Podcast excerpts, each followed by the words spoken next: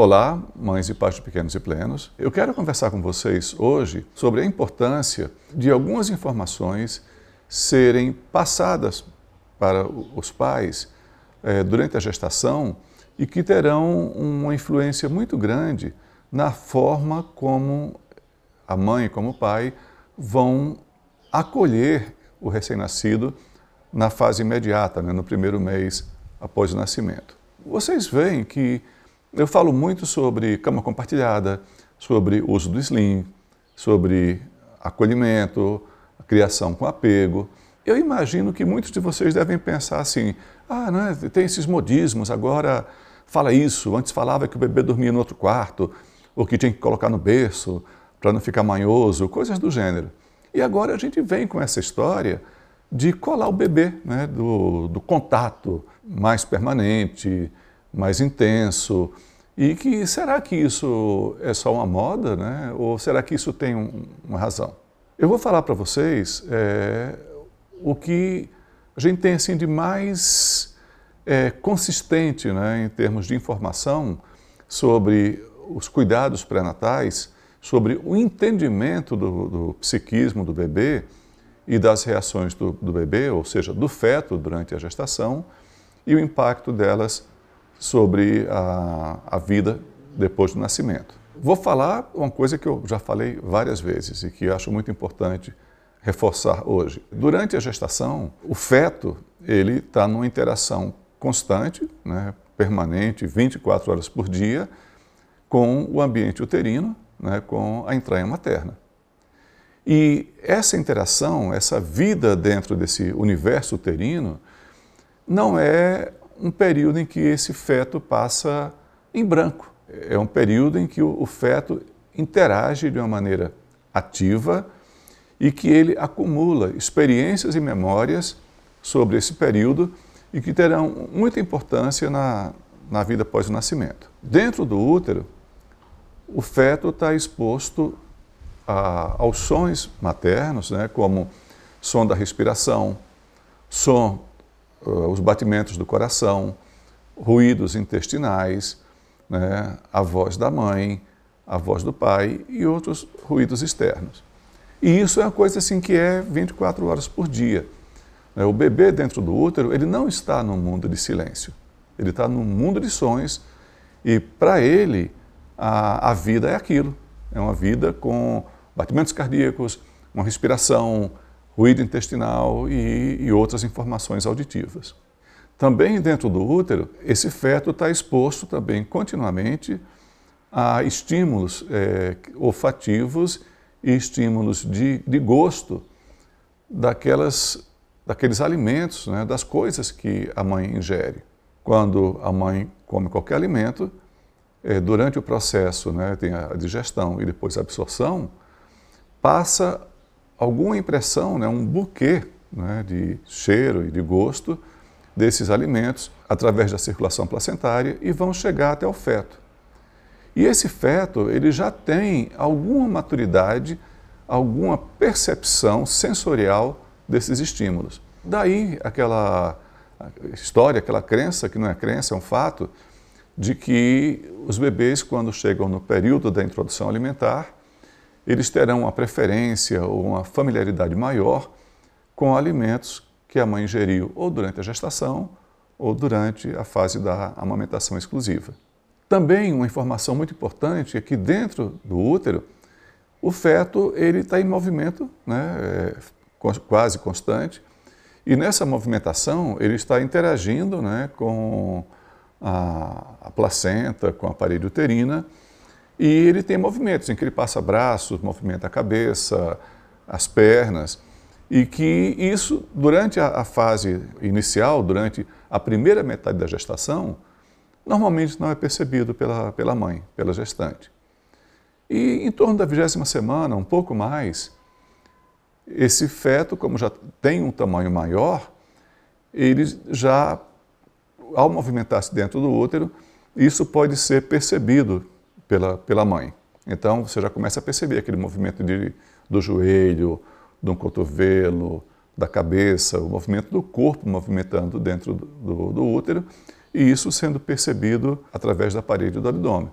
Até o final da, da, da gestação, esse feto vai ficar naquela cápsula, naquele ambiente que para ele esse é um ambiente da vida normal, né? ele não realiza né, dentro dele que em algum momento vai ter o, o nascimento e que ele virá para um mundo que é aberto, que tem uma imensidão e que ele não tem essa contenção, esse acolhimento uterino. Daí a importância daquilo que eu falei no início, que é o acolhimento, o holding, que é o que o uso do sling, o contato permanente proporciona.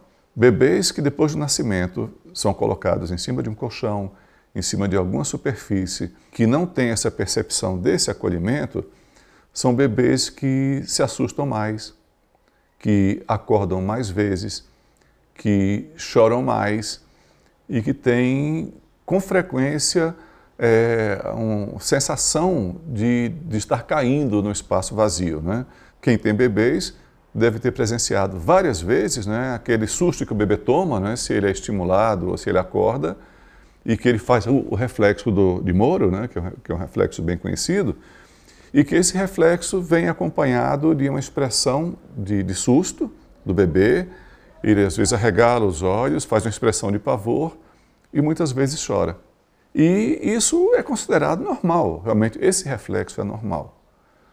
Mas ele acontece principalmente porque o bebê, em muitos momentos, se ele está dormindo e ele acorda, se ele está acordando e, e, ele esquece que está acordando fora do útero, ao acordar, que ele procura fazer um movimento onde ele encontraria a parede uterina com os braços ou com as pernas, quando ele não encontra né, esse continente, ele tem uma sensação de queda, ele tem um susto, e normalmente nessa situação, ele chora ou grita ou toma um susto grande. E é o momento em que nós vamos acolhê-lo. Né? Então, se ele está chorando, nós vamos pegar, pegar o bebê. É muito importante né, que a, as gestantes ou aqueles casais que tem um bebê ainda muito novinho, que considerem isso com muito cuidado, lembrando que para o bebê essa sensação uterina do acolhimento, ela é muito importante para a organização física e emocional do bebê. Esse bebê que acabou de nascer e durante alguns meses, ele vai sentir falta né, das referências uterinas, que são os sons maternos, é, os sons do corpo, do corpo materno, a percepção do cheiro e do gosto da mãe, que esse bebê pode sentir pelo contato através da pele, também da temperatura corporal e, em última instância, essa questão do susto que o bebê toma se ele não tem um acolhimento que remeta, né, que lembre esse bebê do ambiente intrauterino. Como é uma coisa muito comum que os bebês manifestem o desconforto por conta da ausência né, desse, dessa informação, desse contato uterino, é comum que esses bebês chorem, se agitem, tomem sustos, enfim, tenham cólicas e outras situações que são manifestações do desconforto. E que vocês lembrem sempre que a melhor maneira de você proporcionar o conforto, o bem-estar e a segurança para esse bebê é através do acolhimento. Não é isso que se propaga, não é isso que a gente vê habitualmente ser, ser dito né, aí em grupos, em redes.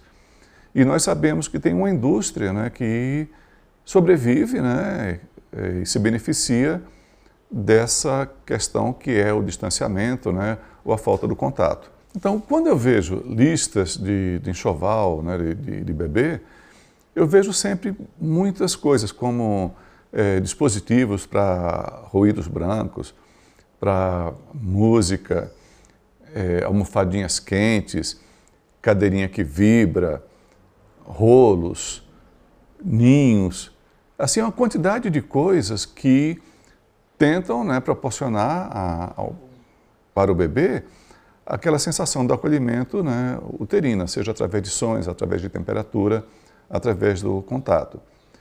Todos esses itens de enxoval, eles são substitutos do contato materno ou do contato paterno, ou seja, do acolhimento físico. Na verdade, para o bebê, o mais importante é esse contato, é esse acolhimento. Esses dispositivos, eles podem fazer bem, né, em primeiro lugar, quem fabrica e vende, né? mas não são dispositivos que o bebê entenda como sendo benéficos para ele. É claro que um, se um bebê chora, se ele está incomodado é, por não escutar os ruídos do corpo materno, por não escutar a voz do pai, ou então se esse bebê não tem experiências né, que remetam à, vida intrauterina, esse bebê vai ficar incomodado. E se você põe algum dispositivo né, que vibre, que esquente, que faça sons, é, o uso disso, em algum momento esse bebê vai absorver aquilo e aquele passará a ser um novo condicionamento para ele, para ele dormir, para ele se acalmar. Mas isso não é a escolha do bebê, isso é escolha nossa. O bebê pode se render né, à falta do contato físico, do acolhimento e passar a aceitar né, esses substitutos do, do contato corporal. Se é um casal que não tem essa consciência, não tem essa orientação, o casal entende que aquilo que está ali, que é ofertado, que essas tecnologias, são a maneira de lidar com a situação.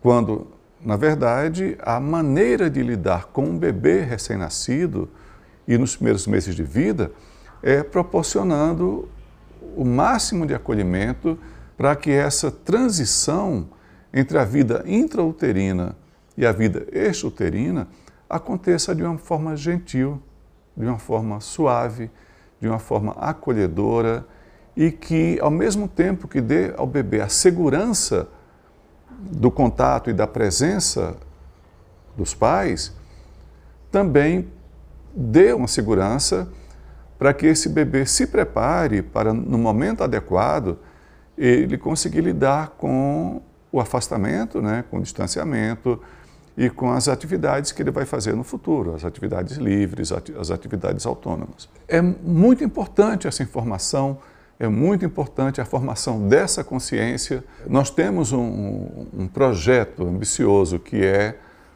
a escola de, de mães e pais que seja um, uma forma de uma preparação mais sistemática e mais ampla né, dos casais no, que estão nesse, no, no projeto né, da, do, do, bebê que vai chegar, para que eles consigam fazer, né, ter essa gestação e o nascimento do bebê com o máximo de consciência, com o máximo de presença e sabendo o que verdadeiramente é essencial para que essa experiência né, do, do, nascimento do bebê e da criação, não só do bebê, mas do filho ao longo da vida, seja uma experiência feliz, uma experiência bem-sucedida, plena e que traga sempre uma sensação de uma satisfação, de uma coisa que foi feita com amor, com acolhimento e sempre no melhor interesse do bebê, né?